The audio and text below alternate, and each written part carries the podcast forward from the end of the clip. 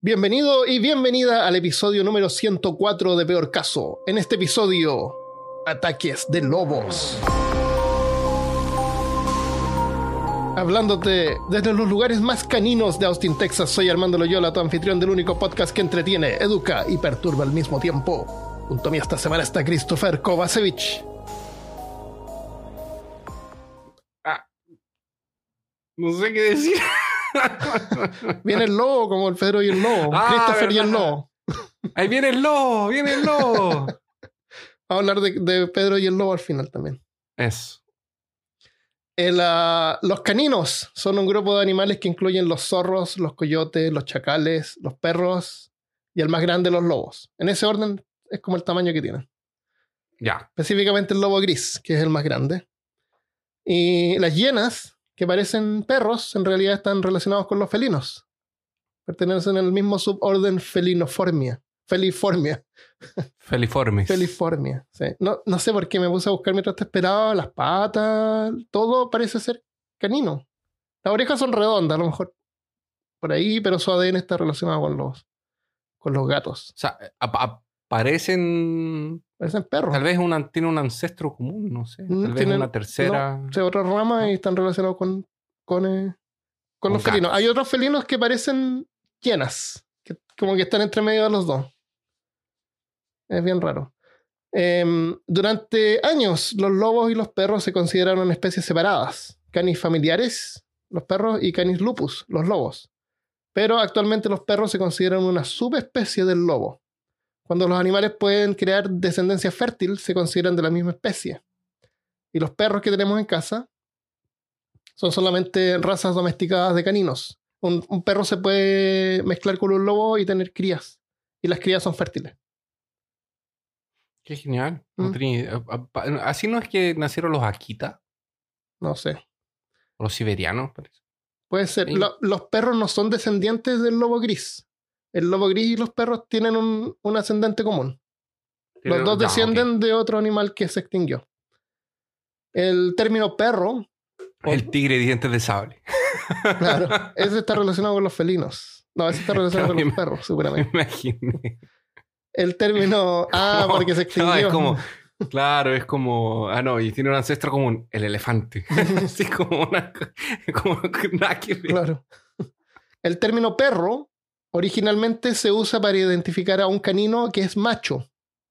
¿Ya? Un canino hembra se llama perra o en inglés bitch. Los zorros también son caninos, entonces una persona podría referirse a un zorro como un perro zorro, que quiere decir un zorro macho. ¿Se entiende? O sea que perro es Perro es un canino, un canino macho. Macho. Entonces puede ser un perro lobo, un perro zorro. Perro, perro eh, coyote, o Ya, una perra chacal, o en inglés bitch, que, que ahora es como un insulto. Pero es realmente. Es- esa es la Eh, forma es de definirlo, sí. Ah, ya. No es un, no es un chiste malo que no entendí. No, eso no es chiste, y no sé por qué será necesario, porque podría decir un lobo. Ah, es que en inglés y en varios idiomas no tienen el género gramatical. Como nosotros tenemos, los Ah. alemanes y los rusos tienen género gramatical, entonces podemos decir eh, perro, perra, supongo. Pero en inglés, tú no puedes decir dog. ¿Cómo dices dog y un perro femenino? ¿Doga? No. ¿Cachai? Pero es que yo, yo- entonces fue porque se empezó a usar como insulto que yo no escucho que la gente le dice a sus, a sus perras eh, bitches. Eh, lo- los que crían perros les, les pueden referir eh, como bitch porque, es, porque están refiriendo a la, la hembra de perro. Entonces, perro y perra eh, son para diferenciar el sexo de los caninos. Eso es. Ok. O sea, los perros no tienen nombre. ¿Eso, estoy diciendo? Básicamente es lo que estás diciendo. Mm, Que es un perro perro. un perro, perro. Una Un perro, perra, perro. perro. Un- una perra, Es- perro. Una perra, perro. Una perra perro. Es- Ya. En todo el mundo existen tres razas de lobos actualmente. El lobo rojo, por su pelaje medio canela rojizo, es originario de América del Norte y hoy está en peligro crítico de extinción. Quedan súper pocos entre Texas y Luisiana. El otro es el lobo etíope, también en peligro de extinción, pero menos. Habita en las regiones de Etiopía y Sudán, en África. Y el lobo gris, que es la especie más grande y numerosa, no está en peligro de extinción. Pesa un promedio de. Ahí está por todo el lado norte del hemisferio norte, desde, desde Alaska hasta Rusia. ¿Ya? Em, pesa en promedio unos 80 kilos, pero se han encontrado algunos pesando más de 90 kilos. Viven eh, entre 6 a 8 años en forma natural. Tienen 42 dientes. Los humanos tienen 32, los lobos tienen 42, 10 dientes más que nosotros. Qué genial, son como los tiburones. el, el, lobo gris. de, los, dentistas lobos deben tener eh, harto trabajo. Claro, ellos sí. O a lo mejor poco, porque como tienen más dientes, eh, pueden perder dientes y no les importa. Claro, y no, no les importa. el lobo gris no está en peligro de extinción y se encuentra por todas, ya lo dije. Aunque se llama lobo gris, el color puede variar entre completamente negro a completamente blanco. Tú no te quieres encontrar con un lobo gris negro en, el bosque. No. Los negros generalmente tienen los ojos rojos brillantes. Oh. Eh, viven en manadas de unos 6 a 8 lobos. Y excepcionalmente se han llegado a encontrar manadas de hasta 30 individuos. 30. 30 un grupo de 30 lobos. Pero generalmente son 6 a 8. Normalmente. Imagínate encontrarte con una manada de 30, lobos. ¿Qué haces? yo, creo, yo no creo que tú puedas llegar a alcanzar a contarlos. Lejos de alcanzar a contarlos. A ver, uno, tres, yo creo que por el 7 ya. ahí, ahí llegas. Hasta ahí llegas con la cuenta. Tal vez el, tal vez el 4. Claro. Ahí, al, final, al final te voy a contar cómo, cómo sobrevivir a un ataque de lobos. O cómo intentar. ¿Qué puedes hacer tú para tratar de, de sobrevivir? Eh, hay otras especies de lobos, pero son subespecies. Eh, las principales son estas tres.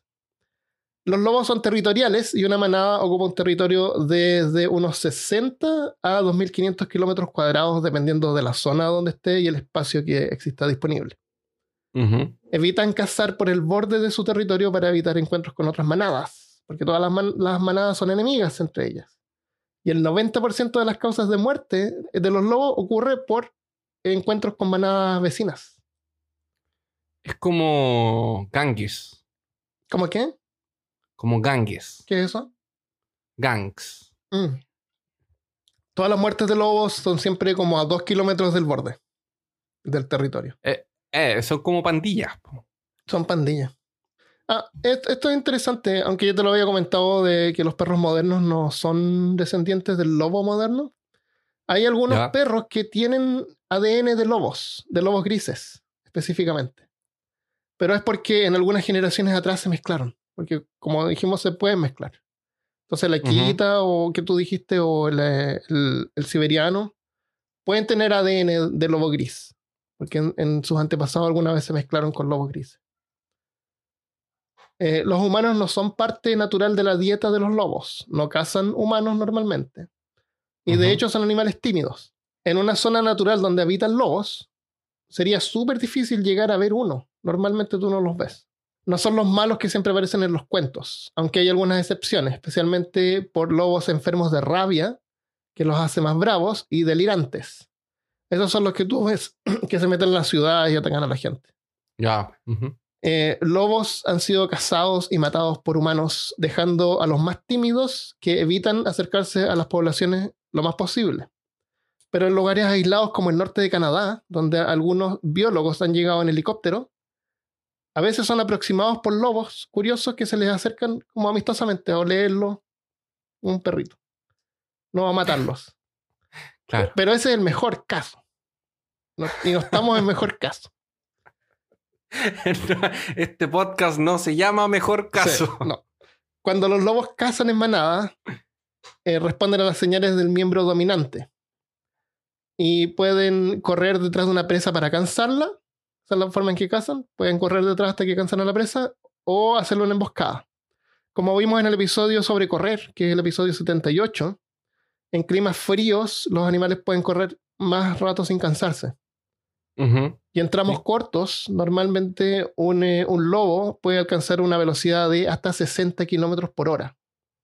Sea, en tu vida tú vas a poder correr para escaparte un lobo. Jamás No. vas a poder arrancar tu. Olvídalo. Nunca. Igual que los perros, cuando se cruzan se quedan pegados por unos 5 a 30 minutos. Eh, por si no, los que no saben. cortarte como un miembro y, ah, y dejarlo un brazo. Y lo tiras. Claro, Se lo tiras en la cara lobo, como un boomerang. claro. Esperando que perro regrese boomerang, lo puedes tirar de pero- nuevo, pero si no, el perro se lo come. Pero es que puedes ir corriendo y te cortas un dedo y, y Ah. lo sueltas. Lo dejas así como ya, Como un cómete el dedo y te vas. claro. Él se come el dedo y te da ventaja. Claro, buena idea. o también puedes andar con una bolsita con carne, por si acaso. Claro. Con carne con polvito No. para dormir. Lo, lo que no quiere decir que el lobo justamente se te va, te va a atacar por andar con olor a carne en el cuerpo. Claro, se puede producir una. una ¿Cómo se llama? Cuando algo es contradictorio. Una contradicción. Una contradicción. Una En vez de paradoja. alejar a los lobos, Claro. en vez de mantener hacer que se te acerquen. Bueno, los lobos cuando se cruzan, igual que los perros, se quedan pegados por 5 o 30 minutos. Eh, vamos a hablar de eso ahora. ¿Lo has visto perros pegados en la calle? Eh, ah, pegados. Pegados. Así como, ya, ok. Los traseros Sí, están pegados. No se pueden Sí. separar. Quedan pegados por el trasero. Son como una especie de del human centipede, pero el perro centipede. Exactamente. En la- eso pasa porque la, la- en el pene del perro, la base del pene, no la, la punta del pene, sino que la base del pene, se inflama dentro de la vagina de la hembra. Y la hembra tiene como unos huesos o algo que hace que, que retenga el pene dentro de la hembra. Y eso naturalmente sirve para primero sellar la vagina, cosa que todo la- el, el material genético del, del perro, queriendo decir macho, pase Sí. a la perra, queriendo decir hembra. Ok. Y además, no sé si tú has visto en la calle los perros que andan en la calle, siempre hay un montón de perros tratando de cruzarse con una, una sola hembra. Sí. Entonces, a lo mejor el hecho de quedarse pegado también eh, al, al macho, al, al perro, le da más eh, posibilidades de tener eh, crías con la hembra. En vez de que salirse y que otro perro se meta, que se mezcle. ¿me entiendes? ah, claro. Puede ser. Puede ser. Sí, sí, tiene sentido. Eh, así que si ves perros pegados, déjalos tranquilos, relajados, se van a separar. Es normal. El lobo wargo se llama el direwolf. En D&D, en, en juegos de rol, siempre aparece el direwolf. Que es un lobo grande, Ajá. un lobo gigante, que a veces uno incluso lo puede usar de montura. Ya, sí. En, en Lineage yo tenía un, un lobito. El- ese, lo podía montar. ese en español se llama wargo, yo no me acuerdo de ese término. Antes de haberlo Sí, investigado. sale el Señor de los Anillos. Sale algo. Eh, dire eh, significa terrible en inglés. Dire wolf. Eh, fue una originalmente fue una especie de lobo que existió. Era un poco más grande que el lobo gris. No era gigante. Y se extinguió hace como 125 mil años atrás. En la cultura popular, el lobo wargo, eh, como los que adopta también la familia Stark en el Juego de Tronos, eh, yo no la he visto, pero leí que hay una familia que se llama Stark, parece, que está relacionado con, con el con, eh, con Iron Man, me imagino. Sí. Y Claro. no la he visto, así que no sé. no, vi el, El- primer episodio y rescatan a una, a una, a unos per, a unos, a unos lobos. Y el rey sí. los va a matar, pero parece que los. Ah, matan al lobo, parece, y las crías. eh, No, no, no. aparecen, eh, encuentran una loba muerta Ah, estaba y muerta. es extraño encontrarla porque se supone que están como ese tipo de lobos vive muy al norte. Ah, es raro encontrar esa especie en la altura donde ellos están. Así que los van a matar. No, espérate, y encuentran las crías y las van a matar a las crías. Eso, van a matar a las crías porque son, pueden ser peligrosos. Pero después se dan cuenta que hay uno para cada uno de los hijos de, de la casa Stark. Y la casa Stark tiene en su escudo a uno de estos lobos guardias. O sea, los van a matar porque son, pueden ser peligrosos, pero el rey dije, no, se los voy a dar a mis hijos en vez. Exacto, porque, porque cre- creyeron que era como una. Lo tomaron como una. Como un presagio. Eso. Ya. Le dan uno a cada uno. Ya, y los lobos parece que tienen harta influencia en el desarrollo de la historia después. Esos son lobos wargos o direwolf. No son lobos grises, son lobos gigantescos. Son más inteligentes, más fuertes, más veloces. Em, entonces, vamos a ver algunos ataques. Y la mayoría de estos ocurren entre el siglo XIV, XV, XVI. Ah, nuestra zona, claro. Zona para no irnos muy en el futuro. Sí, no, no, hablar de cosas futuristas. El, puede ser porque actualmente, como te digo, han cazado tantos lobos que van quedando así como los más cobardes, los más tímidos, no se acercan a la gente, ya saben que no se tienen que meter con la gente. Y también porque yo estaba pensando, eh, los lobos que están en peligro de extinción son de um, lugares más cálidos que están habitados por Es verdad, sí. más seres humanos. Completamente. Y el lobo gris, como está en el norte, en Alaska, Claro. la presencia de seres humanos es, es bien menor. Claro, eso puede ser. En Rusia también está lleno de lobos. China también. El, sí, eso tiene sentido y puede ser por eso es que son tan, tan numerosos y populares. Pero en el, en el siglo XV eh, bajaban hasta París, hasta Francia. Como vamos a ver, hay hartos casos que ocurren en, en- Francia.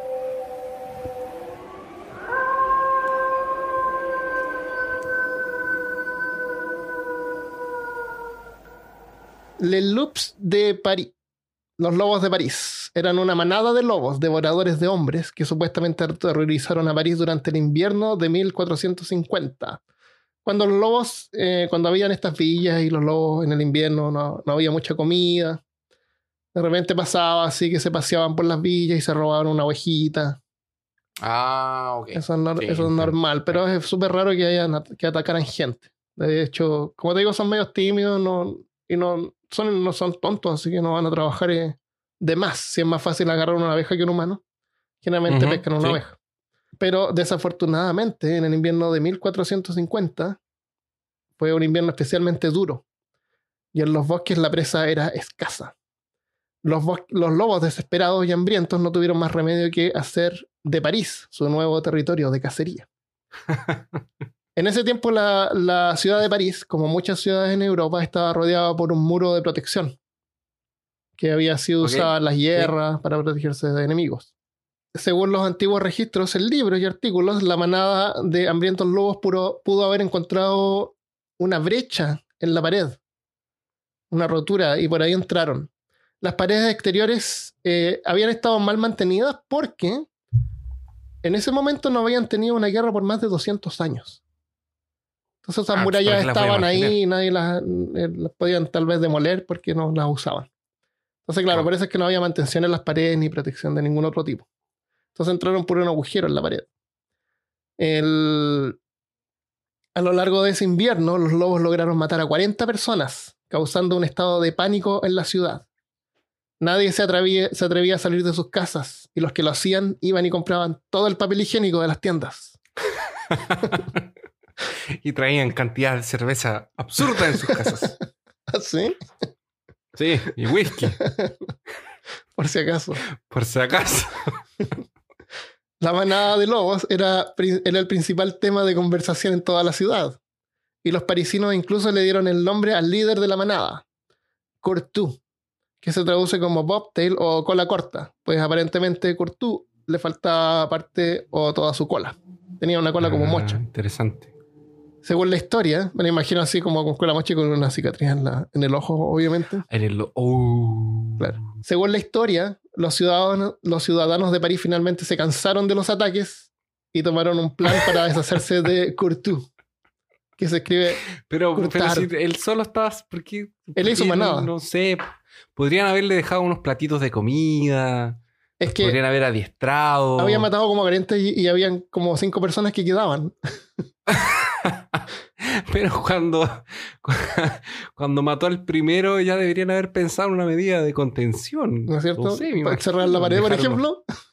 Oye, cerrar la pared, Claro. dejarlos para afuera, Ajá. sacarlos, eh, ponerles un rastro de comida. Armas de fuego no era, no era algo popular en ese tiempo, así que no, no era tan fácil encontrar alguna arma de fuego. Ok. Imagino. Pero sí podrían haber cerrado la pared. y ya, Por ejemplo. claro. Con los cuerpos incluso. No, no tenían ni siquiera que buscar ropa. no. Bueno, Ah, vamos a hacer una barricada de cuerpos. vamos a poner unas ovejas, tirar ovejas por los huecos. O tirar ovejas también, pues hay tantas opciones. Mira, podrían haber colocado una carretilla con una, con una eh, caña de pescar y una oveja. Sí. Me, me. De ahí los lobos van atrás y tú te llevas el. O poner un letrero afuera que diga no se, no se aceptan lobos. No entrar, lobos. Lobos no entrar. Probablemente tenían un cartel que decía así como población 200, personas Claro. 150, lobos 50. No, podrían haber puesto el letrero afuera que decía cuidado con el oso.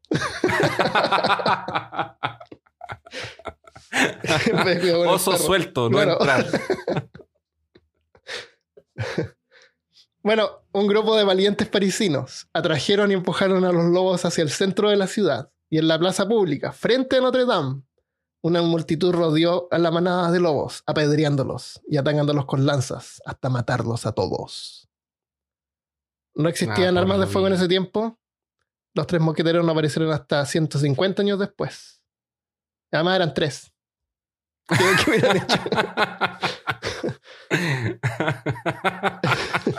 no podrían haber hecho mucho. Eh, los lobos de París son recordados como la manada que ha matado más personas en la historia. Pobrecitos los mataron al final. Cuando- pero no deberían haberlos matado. ¿Cierto? estas- Cruel. Estas turbas. El problema de estas turbas descontroladas ¿No es cierto? de Era, era puro eh, pánico, pánico colectivo. Era pánico colectivo. 40 no es po. tanto. ese es el tipo, ese es el tipo de actitud que hace que la gente se quiera comprar papel higiénico. Claro. y eso. Esto pasó en 1450. Nos saltamos a 1685.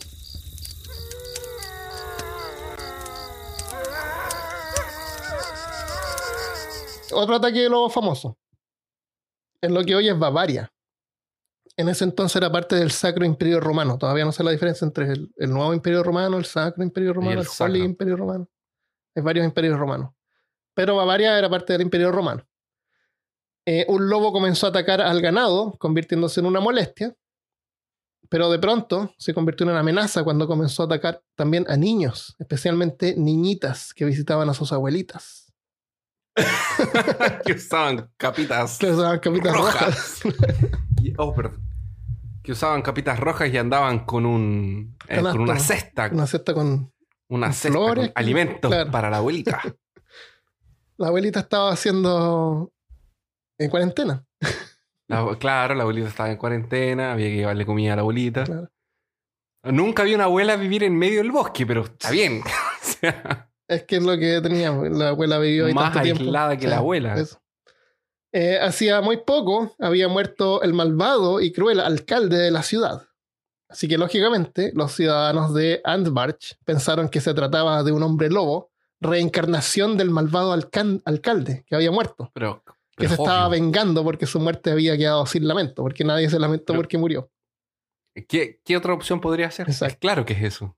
Así que los Si yo, lugareños fuera, si yo fuera un ciudadano, si yo fuera del un habitante 1600 de ese pueblo, un villano, si yo fuera un villano de esos, también inmediatamente. ¿Quién me lo está atacando, no sé. este tipo malo se murió, es, la reencarnación del tipo bueno, es un hombre lobo. Pero es claro, exúmenlo y claven una estaca en el corazón, quemen los restos, no sé. Agarra los restos, Eso. tíralos para afuera. fueron un poco más creativos que eso. Los lugareños organizaron una cacería y lograron expulsar al lobo, eh, a expulsar el lobo del bosque, persiguiéndolo con perros hasta que el lobo intentó esconderse y saltó a un pozo que estaba descubierto. Y ahí quedó atrapado. Y el lobo Oh, fue asesinado. No, Ah. lo persiguieron y lo mataron ahí mismo, al tiro. No, no tuvo que sufrir de hambre. Ya, qué bueno, al menos. El cadáver del lobo fue vestido con ropa de hombre y desfilado por el mercado de la ciudad. Luego la multitud le cortó el hocico y le colocaron una máscara, una peluca, una peluca y una barba en la cabeza, dejándole la apariencia del antiguo alcalde malvado. Porque era el ellos pensaban que era el alcalde, entonces lo vistieron como el alcalde. Como que tú no nos engañas. Mira, tiene su Aquí ropa. está. El cuerpo del lobo disfrazado fue colgado de una horca para que todos pudieran verlo. Y finalmente Pobre fue preservado para su exhibición permanente en un museo local. Qué horrible. Qué horrible. Pobre lobo.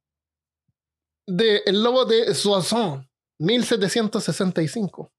¿El lobo de qué? De Soissons. uy, uy. ¿Dónde está la biblioteca? Voy a la biblioteca. Je peux le pas français. Je n'ai pas. Je n'ai pas. Ay, Je ne sais se pas. olvidó cómo se. Je ne sais pas para français. El, el lobo de Soissons era un lobo devorador de hombres que aterrorizó la comuna de Soissons, al norte de, de París, durante un periodo de, de tres días. me dio ataque de risa, calma. Deja que se me pase.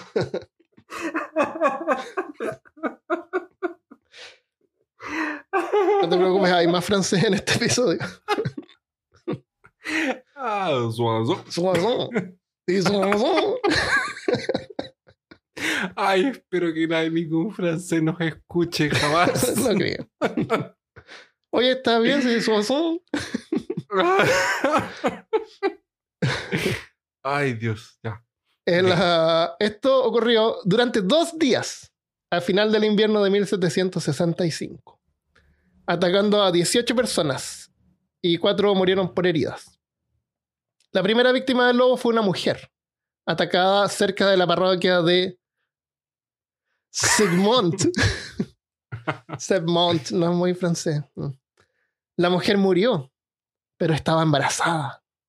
Así que los lugareños, sea, los villanos, ¿qué más podían hacer? Procedieron a sacar al feto de cinco meses del útero para bautizarlo antes que se muriera. O sea, la mujer fue atacada por el lobo. La mujer murió. Y murió. Y ellos llegaron rápidamente así, "Oh, está embarazada, se va a morir. Hay que sacar al feto rápido para bautizarlo antes que muera. Y la abrieron, sacaron el feto, lo bautizaron y el feto murió. El, el- el bebé, no sé, cinco meses. Oh. Porque creían que si no, el alma quedaba en el limbo en ese tiempo. Si no eran bautizados los, Pero los bebés. igual no tenían mucho que hacer, tenían que sacarlo igual. Podrían haberle tirado, no sé, pues agua bendita en la barriga. Algo No, pero es que el bebé se iba a morir igual, ¿o no? Sí, se va a morir igual, pero ¿por qué hay que hacer eso tan, tan horrible? No sé. Bueno, el lobo ya le había abierto un poquito, la, le había hecho una cesárea. Cesárea lobina. Tal No vez. sé. Tal Pero vez. sí, fue bien horrible. Estaban en eso, cuando a, a menos de 300 metros de ahí, el lobo atacó a una mujer y su hijo que sobrevivieron luchando. Días después, en una aldea cercana, un hombre fue atacado por el mismo lobo. Sobrevivió, pero con heridas. Las siguientes víctimas fueron dos niños atacados en el camino hacia París, quedando ante, ambos gravemente heridos. Tampoco logró matarlos. No era muy, no muy bueno para matar el lobo, pero era bueno para atacar. Se, se debe arrepen- se debe arrepentir en el camino. Claro. En- un granjero a caballo perdió parte de su cara eh, en un ataque por el lobo. Por el, por el lobo mientras estaba como en un molino que había por ahí. El... Siguió y un niño de 17 años fue sorprendido y asesinado por el lobo. Después de estas atrocidades, el lobo huyó a Basoch, donde decapitó parcialmente a una mujer e hirió gravemente a una niña que corrió gritando a la aldea en busca de ayuda. Pero nadie le creyó porque era una mentirosa. no.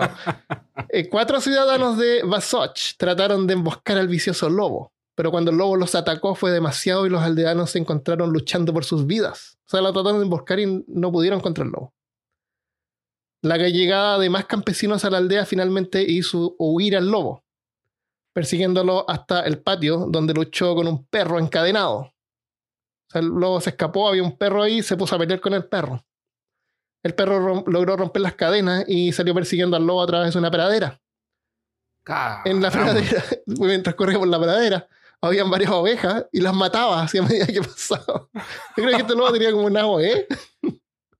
Claro, tenía un, un mor- ataque en. sí, pasaba corriendo, mor- mordiendo, mató varias ovejas a su paso. Y terminó entrando en un establo donde mutiló a un empleado y su ganado.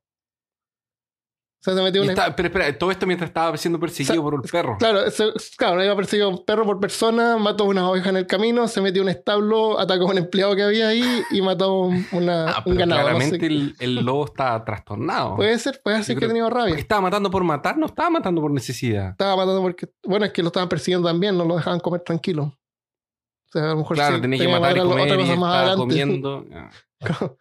Me imagino como un ¿No juego de video así. Puede ser que haya tenido rabia, no sé. En la información. es casi. es- esto es casi como jugar un MMO. Está andando. Claro, a- o juego de avanza, plataforma, me así como corriendo y tratando de matar a todas las ovejas que puedas. Eso, y está leveleando y claro. pegando el luto. Eso. El episodio terminó cuando Antoine Severel, un ex miembro de la milicia local, siguió el lobo hasta una pequeña senda armado solamente con una horca, que es una herramienta de, car- de campo como un rastrillo, como un tridente, que tiene tres puntas. Con eso iba armado. Cuando finalmente se enfrentó al lobo, el lobo saltó sobre Antoine, pero él logró pararlo con la horca y sujetarlo presionado en el suelo, donde tuvo que sostenerlo por más de 15 minutos, hasta que por fin llegó ayuda de un campesino que tenía un arma y mató al lobo. Le hizo una llave. Hizo una llave. Me imagino a Antoine así como que llegó con una, una chaqueta así larga de cuero, con una cosa así cruzada en el pecho, con una villa, ¿no es cierto?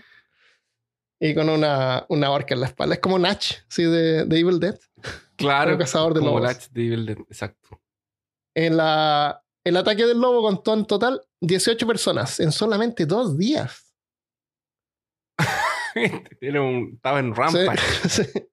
Antoine recibe una excelente recompensa de parte del rey Luis XV de Francia por su valentía. 300 libras francesas que, según calculé, pudo haber sido más o menos como 4.500 dólares de hoy en día. Por su valentía. Era una gran recompensa. Sí. Un nombre muy. Pero imagínate agarrar un lobo, ponerlo en el suelo y, afirmarlo y sujetarlo ahí por 15 minutos mientras el lobo está así Sí. como tratando de morderte. Hay que ser muy valiente. A lo mejor él le facilitó el, el peso de las enormes bolas que tenía para sujetar al- Sí. al lobo en el suelo. En una de esas la historia que él contó. También. No, pero bueno, llegó otro- el otro tipo con un arma y lo mató. ¿Pero qué hizo durante 15 minutos? ¿Gritar? ¿Socorro? A lo mejor. ayuda? El lobo, el lobo. El lobo y el lobo.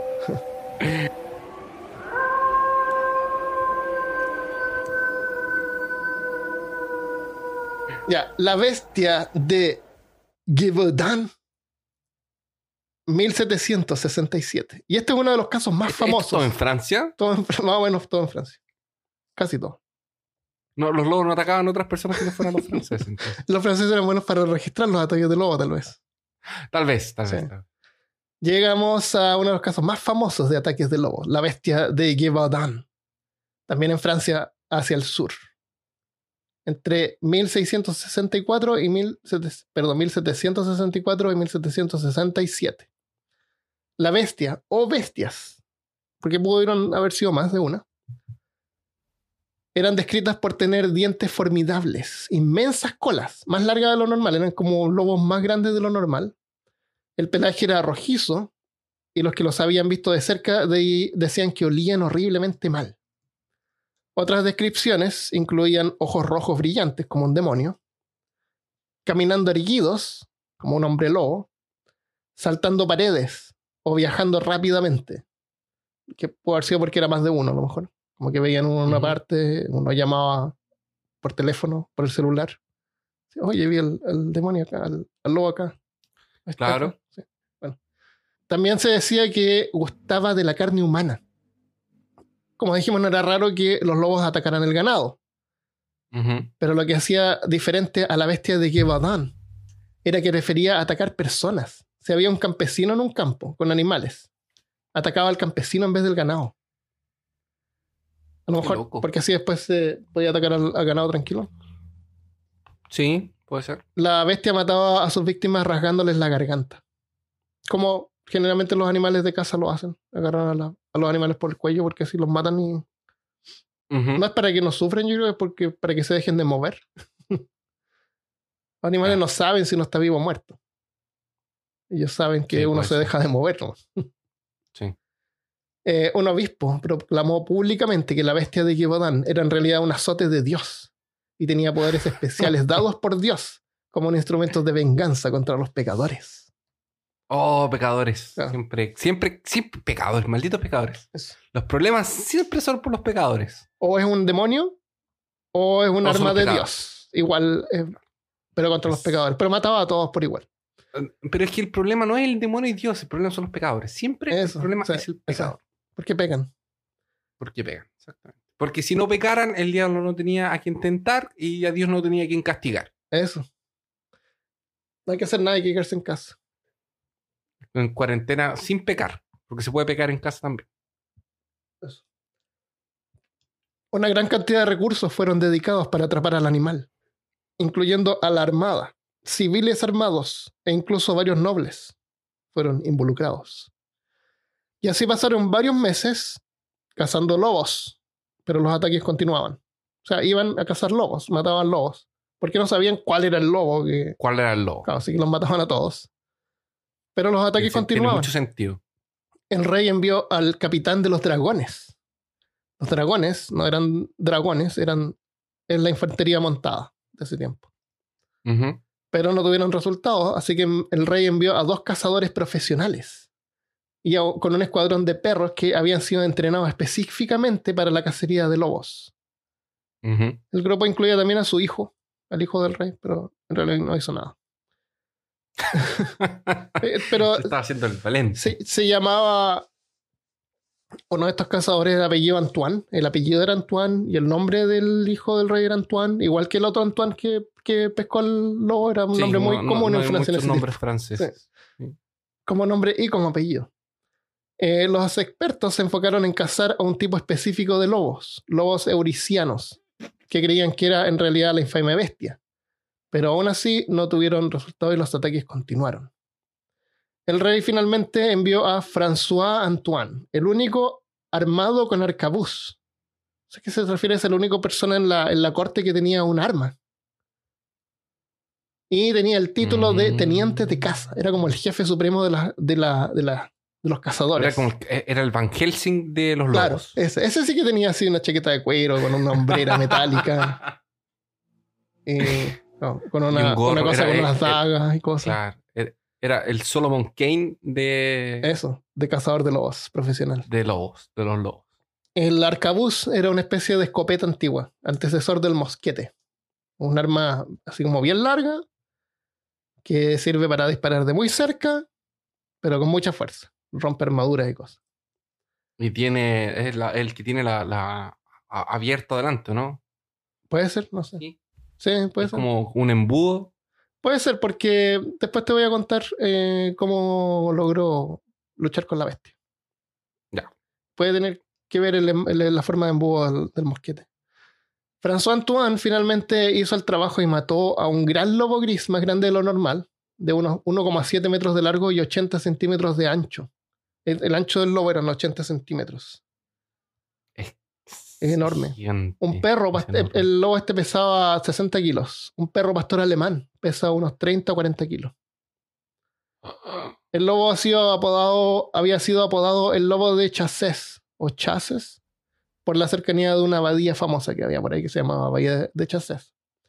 Ujú. Antoine declaró oficialmente: "Jo, jo, jo, Declaramos por el presente informe firmado por nuestra mano. Nunca habíamos visto un lobo tan grande que podía ser comparado con este. Por lo tanto, creemos que este podría ser la temible bestia que causó tanto daño. Eh, necesito traducírtelo porque ah, lo dije en, en francés. Pero... no, mi frase es muy buena. Ah, sí. El animal fue identificado como el culpable por los sobrevivientes del ataque porque reconocieron las cicatrices en sus cuerpos causadas por las víctimas que se defendían. O sea, igual el lobo tenía algo de daño y habían identificado. Sí, yo le hice ese tajo en el ojo. Ah, sí.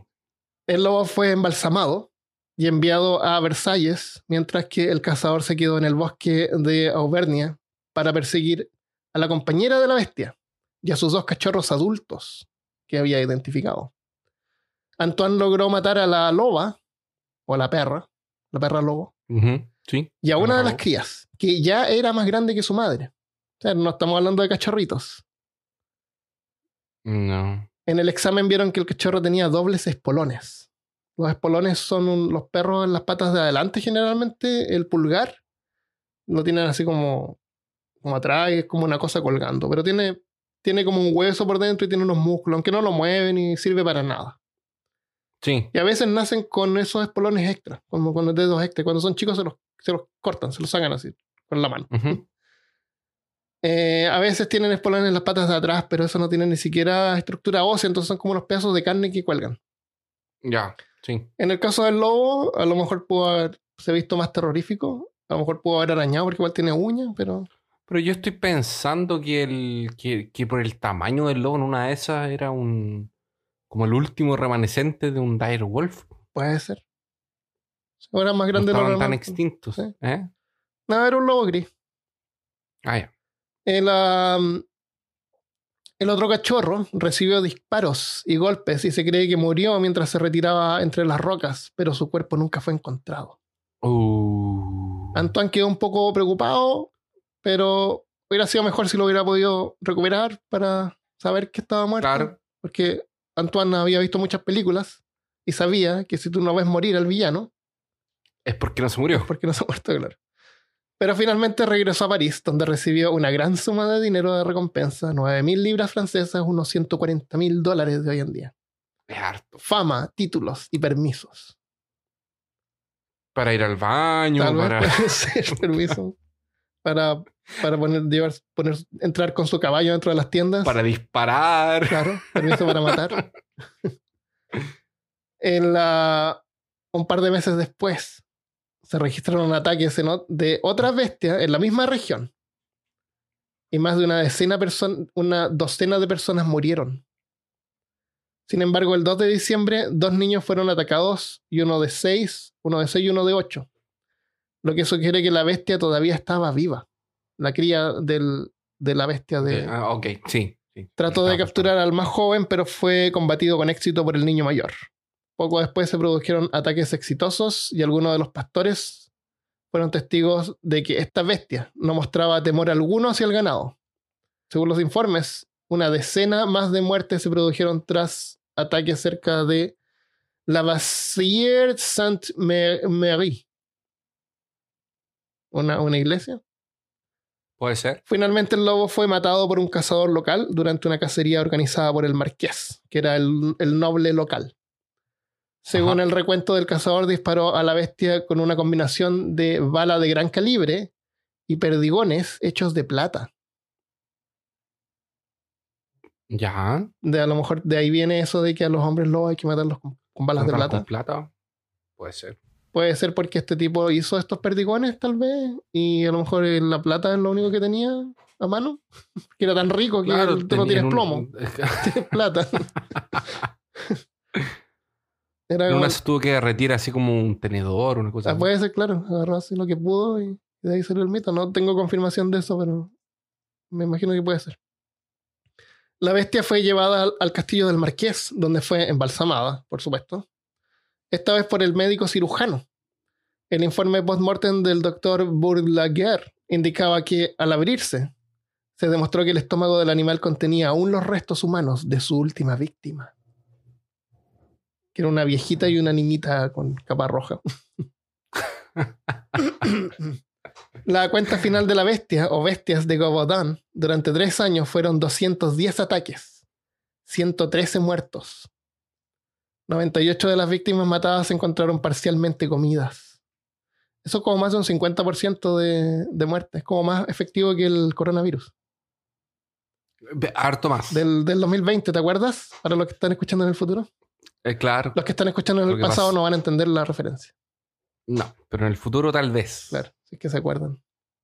Si es que existe el internet todavía. Y si es que el, el- las plataformas de información ainda todavía están. ¿Cierto? Deberíamos transcribir estos episodios y, y ponerlos en piedras. O en papiros adentro de, de botellas. De botellas de piedra. Al vacío. De piedras. Con piedras. Con piedras. Hay una película que se llama La Hermandad de los Lobos o algo así. Que está como inspirada más o menos en la historia de la, de la bestia de Gobadán. Pero en realidad es como una película más de fantasía. La, la empecé a ver, no me gustó porque tiene un montón de personajes diferentes. Y no, no es muy buena la película. Ah, pero espérate. Sí, yo conozco eso. Una película francesa, ¿o no? Son franceses, porque pasa en Francia, pero no sé, por la portada están estos tipos así como unas chaquetas de cuero con los cuellos Es- altos. Eso, sí. ese de ahí yo la tengo. Sí, esa es. No es tan La mala. Eh, Pero no, es, es interesante. ¿Tú la viste hasta el final? No, vi al principio y había un montón de personajes. Y, o sea, me di- cuando me di cuenta que en realidad no está basada en la historia real, porque la vi para ver si es que podía encontrar más información.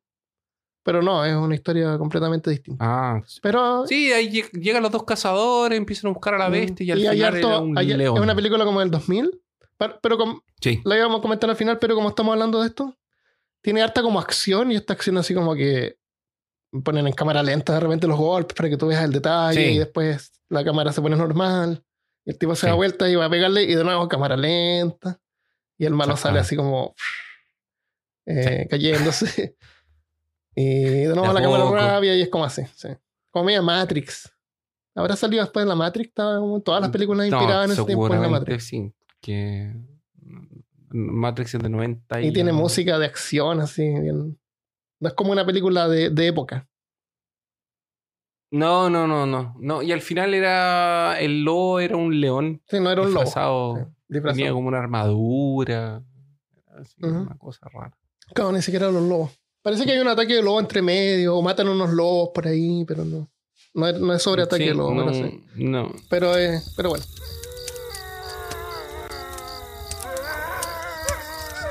El, ah, y este parece que es el último ataque que tengo, sí. El ataque de Kirov.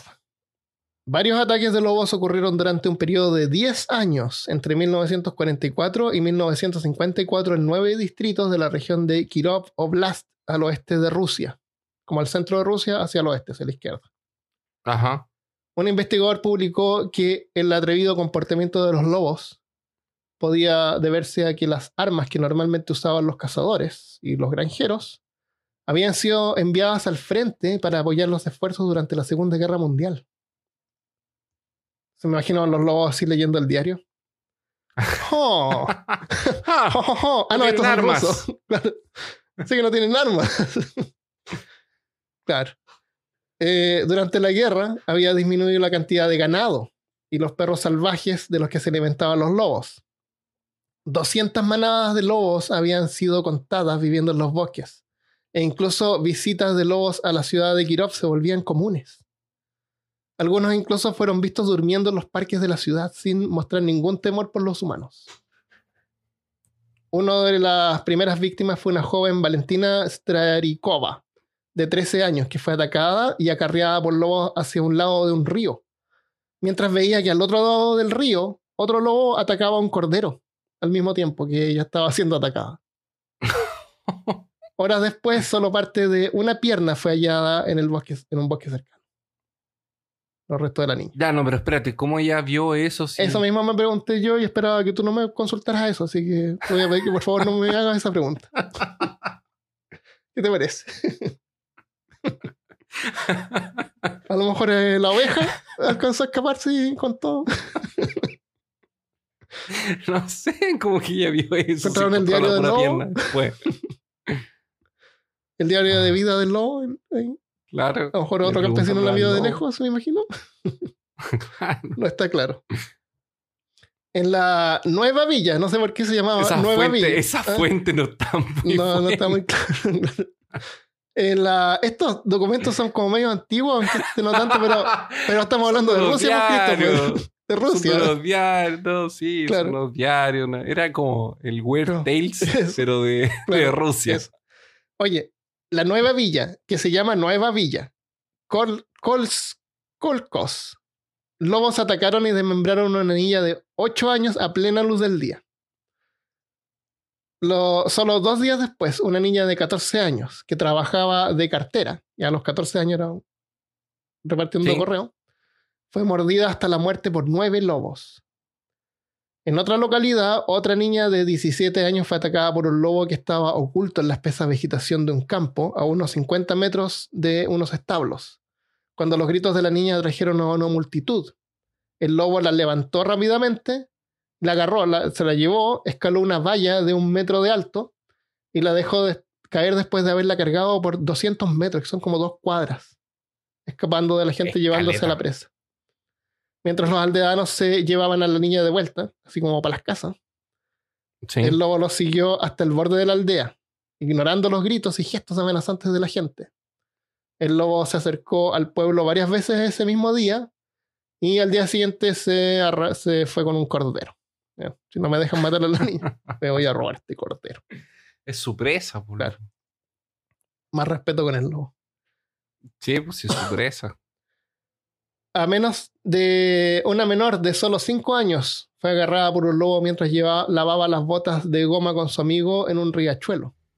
Un grupo de rescate descubrió el cuerpo de la niña a 500 metros del riachuelo con un mordisco en la garganta y una pierna parcialmente comida. Y el amigo no hizo nada. Qué mal amigo. ¿Lavó las botas? ¿Terminó? ¿Lavó las botas de ella? Botar. Por si acaso. dijo, dijo mejor que ella que yo se. Claro, puede ser.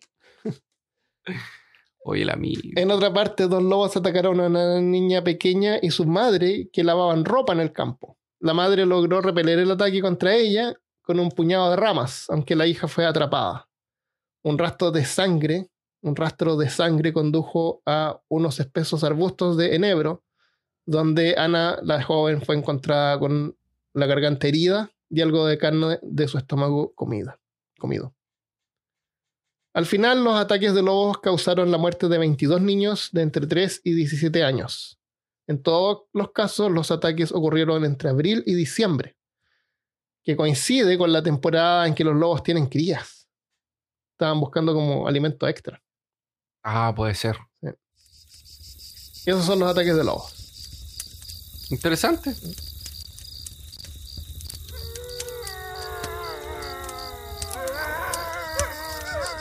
En un momento vamos a ver qué hacer en el caso de que seas atacado por lobos, pero antes le quiero agradecer a los Patreons y los que colaboran al podcast.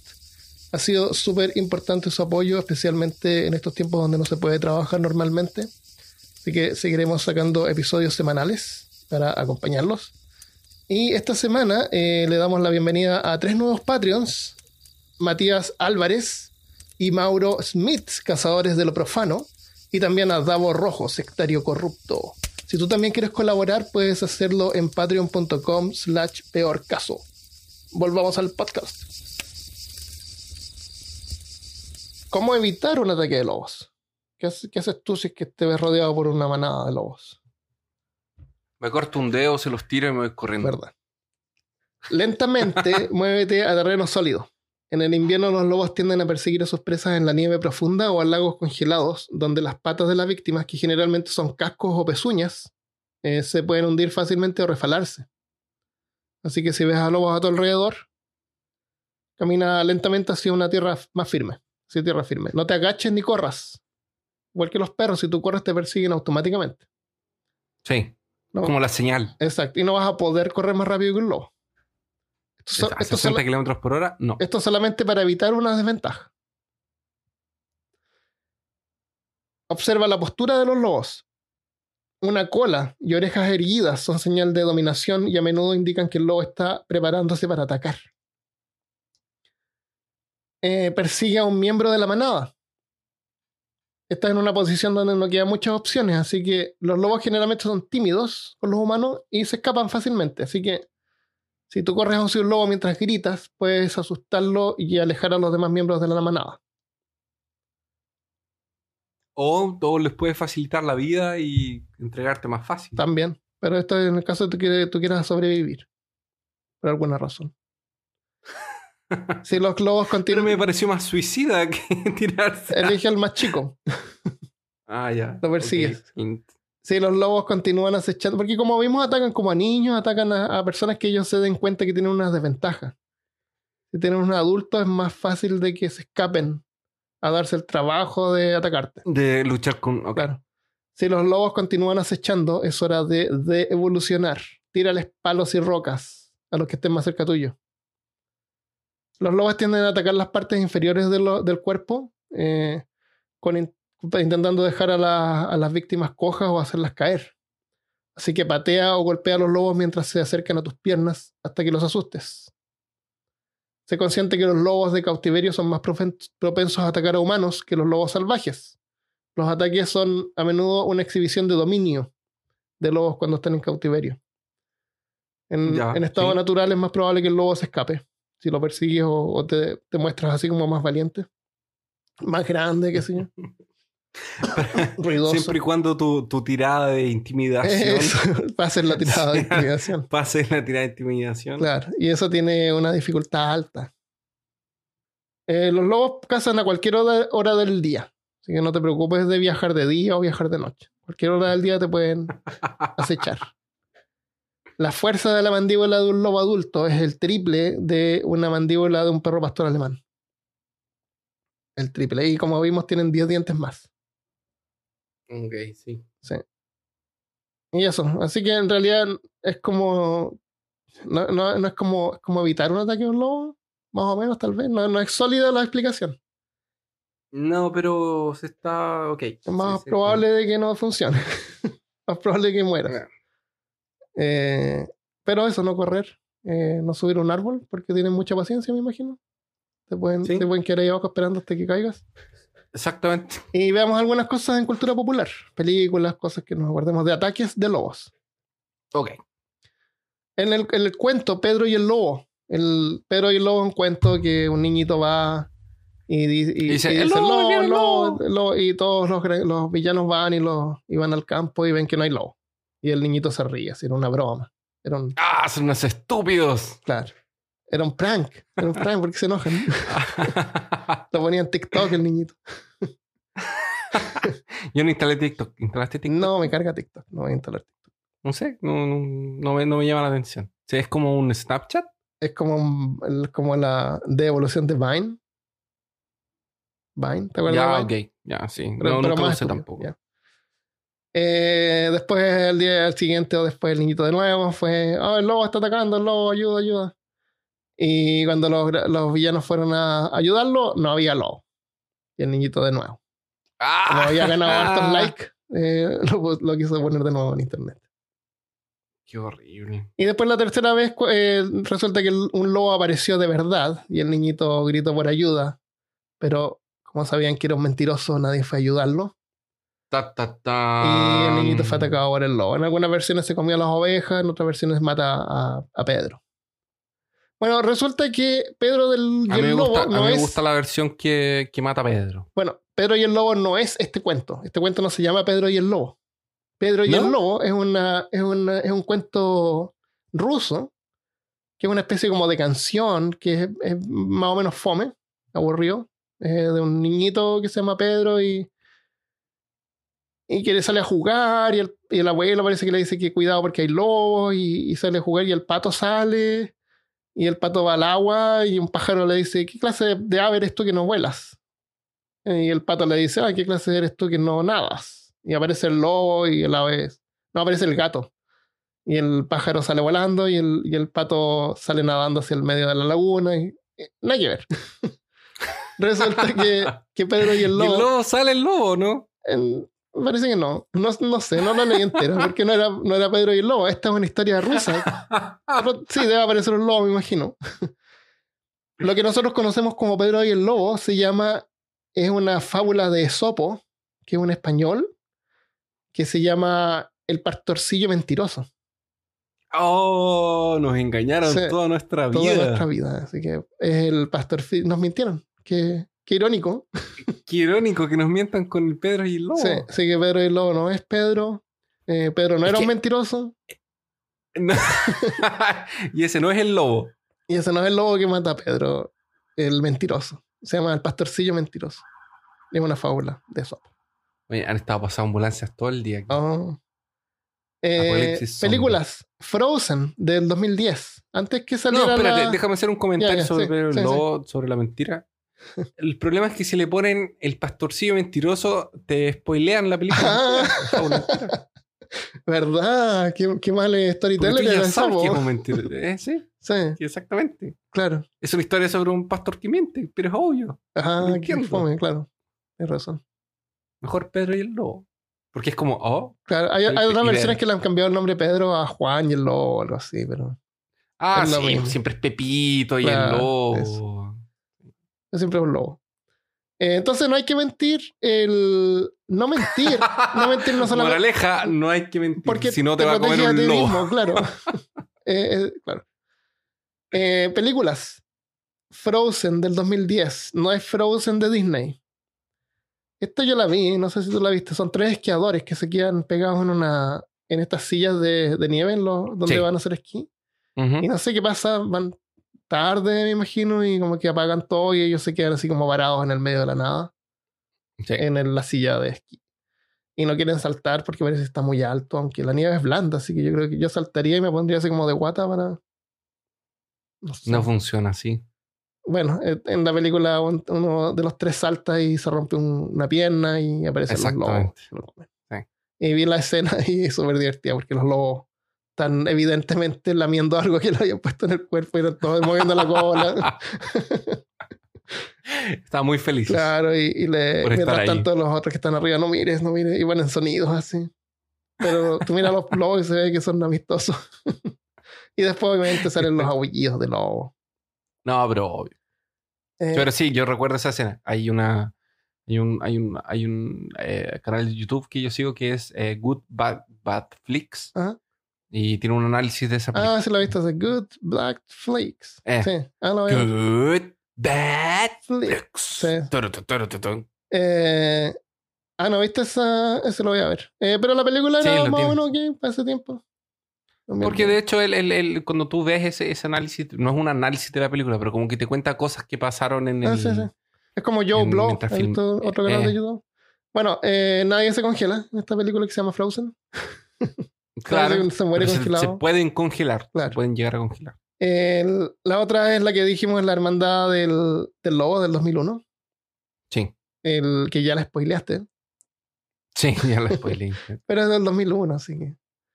Pero y él tenía como un colega que era como un apache y Sí, era luchaba como un, como un- un indio. como karate. un- o un, eh, un nativo norteamericano. un nativo norteamericano y luchaba como karate. Claro, sí, una película como de acción.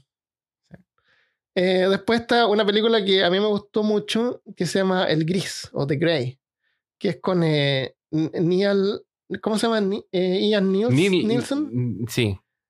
Eh, un avión se estrella en Alaska y quedan así como parados y tienen como que escapar y, y los acechan los lobos, pero Ian, como tiene sus habilidades excepcionales, Exactamente. Superpoderes. lucha contra el lobo. Y esa película... esa que termina.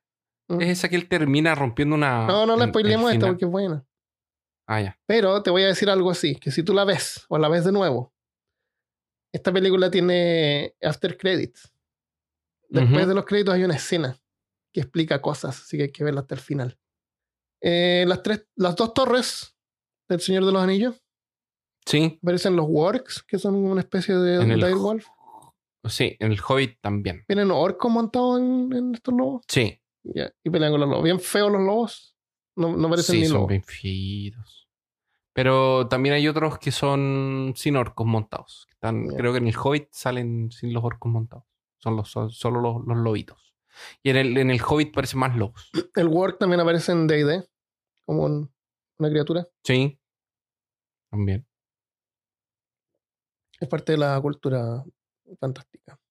Eh, de Ataque de Lobo no tengo nada más. No me acuerdo de ninguna otra película. Hay una, hay una película que está en Netflix que se llama Hold the Dark, que es sobre el desaparecimiento de un, de un, de un niño y llaman a un experto en lobos a ver si lo encuentran. Pasan a Alaska. Mm, Ahí el gallo va a tratar de buscarlo. Un- es, un, es entre acción y misterio. ¿Cómo se llama? Hold the Dark. Ah, ya. ah genial. Eh, La recomiendo porque es bien entretenido. ok. Hay un anime que se llama. eh, hay un anime que se llama. eh, se llama Wolf Rain. Y también se trata sobre un pack de lobos que los humanos los ven como. lo- los lobos están extintos. Ya. Los humanos los ven como humanos. Entonces tienen forma. Y atacan. Cuando los ven, sí, atacan, se mueven. Entonces es como la visión de humano que ellos tienen, pero cuando hacen alguna acción son se ven como lobos. y eso. Por ejemplo, si te van a agarrar con la mano, en realidad es el hocico, y ahí tú te das cuenta que no son humanos. son- Ah, son. ¿Cómo se llama ese? Se llama Wolf Rain. Wolfram. Ah, bueno. Ya, eso es lo que tenemos por hoy. Eh, cuidado con los lobos. Eh, espero que nunca te encuentres con lobos. No, claro. Si viajas al norte, yo nunca me acuerdo esto de los osos. Hay unos osos que parece que uno no se tiene que mover. Y hay otros que osos que uno los tiene que asustar. O sea, depende, depende del oso. Pero no me acuerdo cuál es, si el gris, o el café, o el negro, o el chico, el grande. Pero puede ser letal que en el que no te tienes que mover, al contrario, lo trates de asustar. Te huevas. Claro. Exactamente. pequeños, pequeños detalles. Sí. Son detalles, son detalles. Le damos algunos saludos. ¿Tenemos algunos saludos y mensajes este, esta semana? Sí. A ver, eh, un mensaje de eh, Natararvi en Patreon. Creo que está en Patreon, sí. Dice, creo que soy al revés de todos los demás. El único momento en que no estoy escuchándolos es cuando estoy trabajando. Me acompaño mientras cocino o manejo, etc. He escuchado mucho de ustedes desde que los encontré. Me encanta que sean tan nerds. Está hablando por, de ti. Pero probablemente. Eh, panini es un ti. tipo de sándwich italiano. Panini. La Natalia Narbona, yo no sé si, va, si se va a acordar de mí, pero yo era muy, todavía me considero muy amigo del hermano de ella, que era el Pedro. Tal vez, es que yo no sé si ella sabe si soy, que soy yo, pero yo, yo, lo- yo los conozco. Ah, a lo mejor no sabes que te conoce. Puede ser que, que ella no me recuerde, pero la mente ella, él, ella era hermana de Pablo y Pablo estudiaba en cuarto medio cuando yo, cuando yo estaba en tercero medio, era como un año En mayor. Viña. Y yo, eh, y yo era muy amigo de él y los- de los amigos de él. Pero gracias por el mensaje. En la, en la página de Peor Caso, en el último episodio sobre incesto, en el episodio 103, eh, Jesús Octavio dice, y hablando de longevidad de la reina de Inglaterra, conocen al personaje me- mexicano Chabelo. Quizás una prueba más de carbono a ambos resultaría muy equivalentes. Chabelo no es ese que hace como... eh, como una especie de chespirito. Chabelo. Sí. Sí, es una especie de como Chespirito, es como eh, hace cosas para niños y se viste así como de niño, pero es un viejo. Ah, que es como el Kiko, ¿no? Sí, Aparece como el Claro, Kiko. pero no participa, no es del grupo de, de No, Chespirito. sí sé que no es como de Chespirito, como pero otro, otro Chesp- un Chespirito, pero otro. Eh, aparentemente también es muy, muy longevo. conocido. Longevo, sí, es súper conocido, pero muy longevo también. O sea, eh, como la reina de Inglaterra. Que no se va a morir jamás. Eso. Y otro mensaje también nos dejó Clemente Muñoz, dice, las hermanas de Calígula fueron enviadas a la famosa isla sin nombre. Fue de donde fueron enviadas. Cuando tú dijiste que habían sido enviadas a una, a una isla. A una isla. La- Sí. Y tratamos de acordarnos el nombre de la isla y el, el nombre de la isla es Isla sin nombre. Entonces, nunca podríamos habernos acordado del nombre. Exactamente. Eh, pero una se llamaba como La Villa. Yo pensé que la había mandado a La Villa. no sé. una villa cerca. Claro, una villa. Yoha ML eh, nos dejó una recomendación que dice lo siguiente: Me gusta cómo abordan los temas, son temas interesantes y no tan comunes. Sí, la, la idea del podcast. Es todo lo que querían escuchar. Ataques Todo lo que querían escuchar. Exactamente. Es otro episodio sobre todo lo que ustedes querían saber. Claro. Todo, tan- después de que nos pidieron tanto este tema. Pero después de escucharlo les gusta, así que también. Gracias, Johan. Entonces lo dejamos hasta acá, quedamos hasta acá. Muchas gracias a todos. Eh, si eres Patreon, quédate porque vamos a, no sé, comentar lo que, lo que ha pasado en la semana. Sí. Y nos vemos la próxima vez. Adiós. Adiós.